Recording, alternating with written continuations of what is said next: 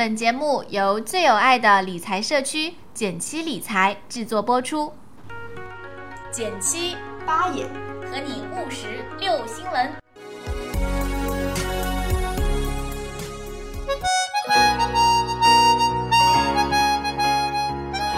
大家好，我是减七。大家好，我是八爷。这段时间呢，指数基金真的是出尽风头啊。对，除了咱们之前一直有在推荐说，普通人在这个牛市里面，其实买指数基金是最，呃，省心省力又划算的。嗯，那同时呢，也出了非常多的互联网平台来出的所谓大数据指数基金。是的。那今天呢，我们的这个八卦组就出动啦，我和八爷就来跟大家扒一扒，什么百度啊、淘宝啊、新浪啊，还有谁？呃，这个腾讯。都出了，那他们到底各有什么样的特点呢？那像腾讯和百度其实是去年就推出了，对吧？大家都很熟悉了，应该。对，咱们也扒过，像腾讯它所谓的就是找黑马股，嗯，就是它通过各种各行各业的人来帮你找被低估的黑马股。那百度百发呢？他说是根据，当然就是老本行搜索。搜索出来的大数据，它就能够想得出来这个相关的逻辑，帮你来找到相应的股票。嗯，当然它还有更多其他的一些金融方面的算法在后面支持。具体呢，我们也就不细说了，因为咱们也看不到。对，今天呢，咱们主要来扒的是最近刚刚推出的阿里和新浪所推出的大数据指数基金。嗯，到底有什么不一样呢？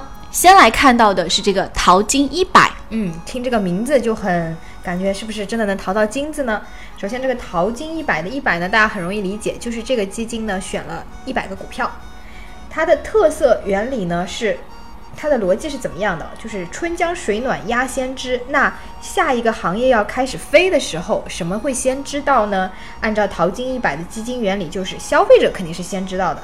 理由非常简单，因为客户越来越多的行业自然是向好的，反之呢亦然。所以。这个基金呢，他们就是这样认为的。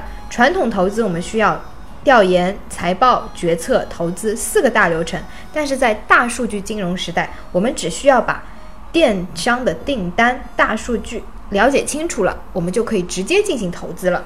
对，变成三个步骤。对，嗯，与其他传统的指数不同哦，像我们之前其实介绍过，有很多种不同的指数，像规模指数，那比如说像上证指数啊，呃，沪深三百啊，都属于规模指数，还有像风格指数或者是主题，呃，行业等等。而大数据指数呢，就是根据这些不同的互联网公司，它自己有什么数据，我就造什么指数。嗯，说实话啊。那淘金一百呢？是因为我们知道阿里这个集团现在也是相当的布局完整。对，嗯，它的蚂蚁金服这个大数据平台呢，就是根据互联网电商交易大数据来测算说这个行业的繁荣程度。是的，我弱弱的想说一句哦，那这样它其实有一定的局限性。嗯，因为如果无法通过电商交易的行业，其实是被排除在外的。对。所以它这个只能说是收集了偏电商行业的一些传统行业。如果决定要买这个基金的小伙伴呢，其实肯定会非常的关注它的历史情况。对，虽然说这个指数基金是非常的新啊，但是其实一般在成立基金之前，这个指数其实很早就开始编了。嗯，从二零零九年十二月三十一号作为基日来计算，这个五年下来呢，收益率是超过了百分之。五百七十二，呃，而二零一五年这个前三个月，就一到三月份，增长也已经达到了百分之四十一，这个成绩是非常的诱人哦。对，而且呢，阿里这次推出的基金非常非常的有趣，它和一般我们看到的指数基金不同，它把它这个基金呢分成了两种，一种呢就是我们可能大家比较理解的，就是常见的指数基金。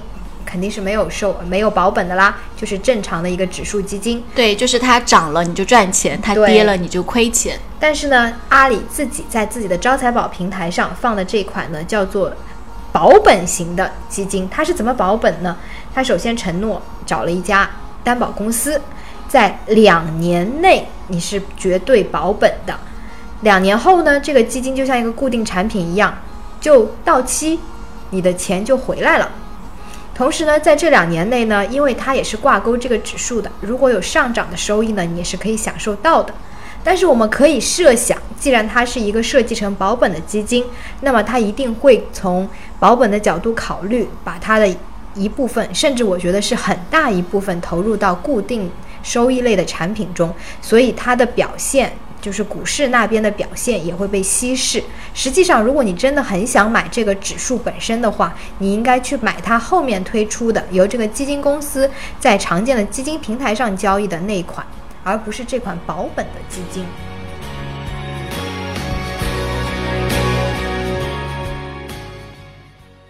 嗯，其实这个设计其实有点像咱们的极简投资的理念哦，就是说。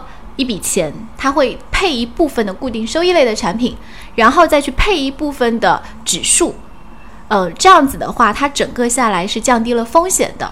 所以就是两种可能了。如果说接下来这个指数大涨特涨，那很有可能你买这个保本的收益就不如其他小伙伴。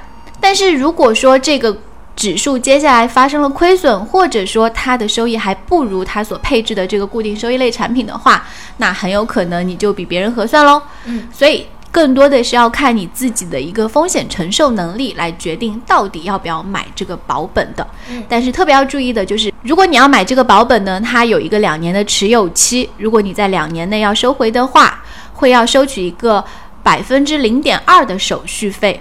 对，具体怎么一键变现呢？可以大家在我们论坛上搜索，它跟招财宝其他产品的一键变现都是一样的。